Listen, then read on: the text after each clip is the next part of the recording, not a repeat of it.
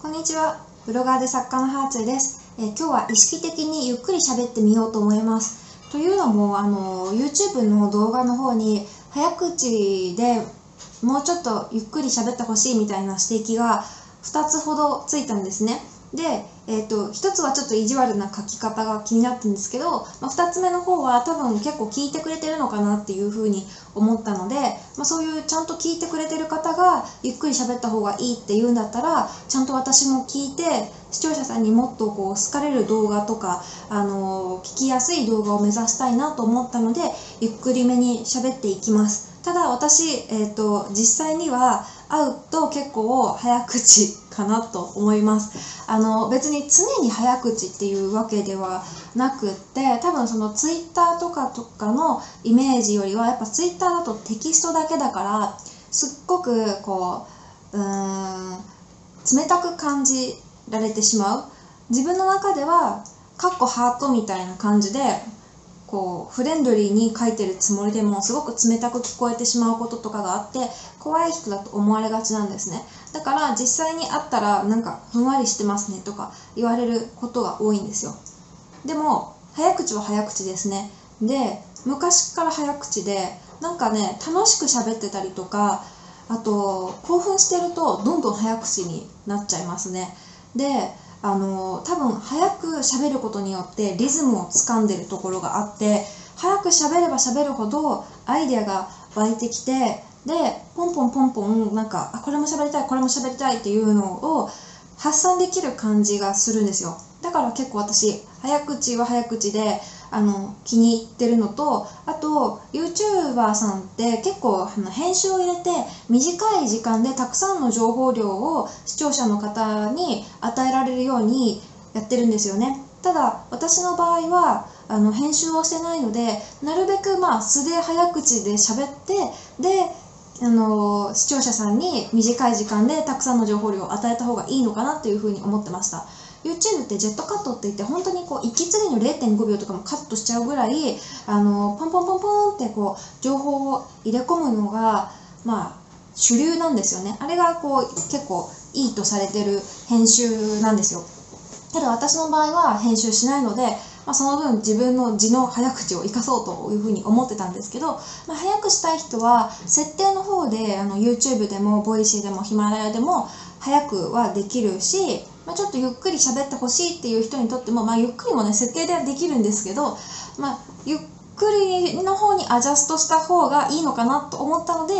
えーちょっとあの実験的にゆっくりめに喋ってみようと思います。なので皆さんコメント欄にゆっくりめの方がいいか早い方があのいいかぜひ書いてみてくださいあのそのコメント欄通りに私が動くかっていうのはちょっとよくわからないんですけど、まあ、あのコメント欄の反応も見ながらいい感じのスピードに自分の方でもアジャストしていこうと思います。はい、というわけで結構前置きが長くなっちゃったんですけどあの皆さんにもぜひ、えー、と私のこう動画や音声が良くなるように、えースピードどれぐらいがいいかっていうアンケートに答えてもらいつつ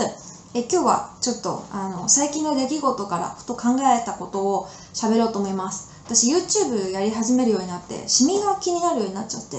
まあ、あんまりこう動画だとわからないかもしれないですけどサムネイルとかで見るとわかるんじゃないかな。あのあんまりね化粧とかも濃くしたりとかそもそも夏はファンデーションファンデーションファンデーションつけたりとかしないのであのシミがね結構出てるんですよ。サムネイルの画像だと結構私の目の下のシミが分かりやすいと思います。でなんか自分でもそのサムネイルの写真見てて、まあ、別に誰から意地悪なこと言われたってわけでもないんですけど自分が気になって。でこの間クリニックに行ってきたんです。でシミのレーザー治療の相談とあとトライアルの施術を受けて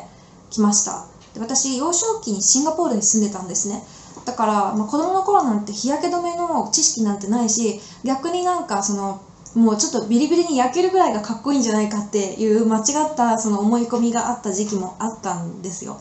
で結構ガンガン日に焼けてたりとかしたので、まあ、この年になって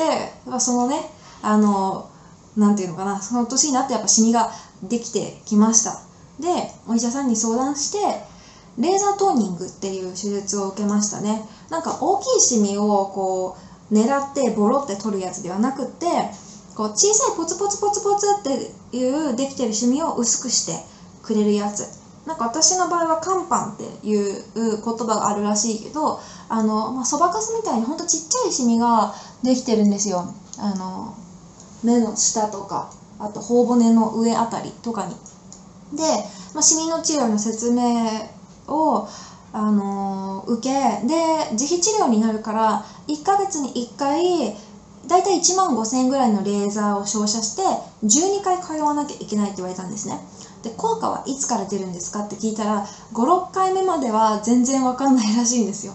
56回目って結構先じゃないですか。もう56万とかかけた後でのやっと効果があるかどうか分かるみたいな。結構先だなと思って2回目ぐらいから出てきてくれたらなんかモチベーションもぐわっと湧くんですけどうん56回目って結構先だなってお金もかかるなと思ってでしかもなんか治療したところで1割の人っていうのは効果が実感できない。もうシミが全然やっぱもう頑固すぎて薄くならないらしいんですよ。でこれ聞いてうんそっかって思ったけどやっぱ人生と同じだなって思って例えば YouTube とかも毎日更新しても結果がついてくるまでに数ヶ月とかかかるんですよね。数ヶ月どころか、まあ、数年かかる時もあると。でどんなに頑張ってもチャンネル登録者数とかがついてこないってこともあるけどでもそれはある程度続けてみないとわからない。だからお金も時間も先行投資しなくちゃいけない。まあ、今私が YouTube やってるからこう YouTube を例に出したけどどんな習い事でも仕事でも全部一緒だと思うんですよね。やっぱりこうやってみないと合う合わないっていうのは分かんないし結果が出たりとか自分の実力がついてくるっていうのはある程度時間がかかると。で、まあ、効果出るのは遅いけど私はやらないよりはやった方がいいなっていうふうに思ったし、まあ、やってみたらね私には合う合わないとかこの治療が効果あるかどうかっていうことも分かって前に進めるんですよね、まあ、他のあのクリニックとか施術を試すなりあのもう諦めるなり化粧で工夫してみるなりなんか前に進めるかなってなんか思いました。シミの治療も人生も同じだなみたいな。あのシミの治療からそういう自己啓発っぽいこととかに行き着いちゃうの私のあの得意技で常に何かしら自己啓発と結びつけちゃうんですけどでもそのレーザー治療のトライアルを1回受けた時に看護師さんがめっちゃ肌褒めてくれてもうキメが細かくてすごい白いですねってずっと言ってくれてもう化粧品何使ってるんですかって、まあ、大事なお客さんだから気分良くしようと思って褒めてくれてるのかもしれないけど私なんかもともと結構肌が綺麗ですねって褒められること多くてあの白いねとかキメが細かいですねってすごい言われるんですよ。でもあの白いからその分クマが目立つんですよね。うん。あの色が濃いめの人だと全然そのクマとの境目わかんないと思うんですけど私はやっぱクマが結構しっかり出ちゃうから、まあ、今は化粧である程度隠せるけどまあ、大学の時とかすっぴんの写真ガンガン載せてたっていうか毎日すっぴんだったのでもうね顔出しし始めた頃からこの人顔がいつも疲れてるとかなんかクマがやばいってすごい書かれてたんですよ。あと肌が白いとその分吹き根物ができたりとかシミができたりシワができたりしたら目立つんですよね。それこそ私あの生理前にいつも赤くポチってそのほっぺたにできちゃうんですけどあのそれがやっぱ白いからこそそこだけすごい自分があの目立つなって気になっちゃってました。でお医者さんもあの今回ねシミのこうために肌見てくれてあなたはシミ自体はすごく小さいけど肌が白いから目立っちゃうねって言ってました。だからね、まあ、肌白いの褒められることは、まあ嬉しいことなんですけどあのね別にみんなそのなんだろううんあの褒めてくれるので褒めてくれることは素直に受け取ったらいいと思うんですけどうーん肌が地黒だから白くなりたいって相談も受けたことあるけど肌の色濃いとシミとかシワとか目立たないから実は若く見えるかもしれないっていうメリットはあるんですよね。だからなんかうん実はそのすでに自分が持ってるもののメリットに気づいてないこともあるかもしれないですよねってことを今回言いたかったです。あとメリットデメリットの話で言うと私胸のサイズが結構まあコンパクトなので大きな胸への憧れがずっとあったんですね、まあ、包協までは考えてないけどもっと胸が大きかったらいいなみたいな水着着る時にやっぱ谷間が欲しいなって思ってたんですけど妊娠した時にすっごい胸が大きくなったんですよ。2カップぐらい大きくなったのかな。もう本当にナチュラルに谷間ができてそしたらね胸の大きい生活結構大変だったんですよね。まず、まあ、私あの産め産んだのが秋だったから夏に一番胸大きくてお腹も大きい状態だったんですけど胸のと胸の間にすごい汗かくし胸の下にも汗かくしでも胸の下に汗かいてもいきなりこう T シャツめくって拭いたりとかできないじゃないですか。だからわこれめっちゃ汗かくんですけどって思ってたしあと寝る時のうつ伏せが辛かったです。もう胸がこうなんていうの？胸分があるからうつ伏せになれないみたいな感じであと見栄えがいいのと引き換えに毎日もう胸が重くて汗かいてて汗あごめん肩凝っててあのー、タンクトップとか着るとそれもねなんか胸が大きいとなんか今までと違うなって感じで普段はさらっと着れるようなタンクトップとかキャミソールとかも胸が大きいとちょっと胸が強調されちゃうんですよね。それでなんかあの私ただ暑いからキャミソール着てるだけなんですけどもしかして肌目から見て胸強調したい人に見えてないかなってちょっと心配になっちゃったりしました、まあ、ただの自意識過剰かもしれないですけど胸が大きいとそれはそれでなんか今まで見えなかった難しいこともあるんだなと思ってうん。それでなんか私ななんか一つの性質を自分が持ってないといいことだけしか見えないけど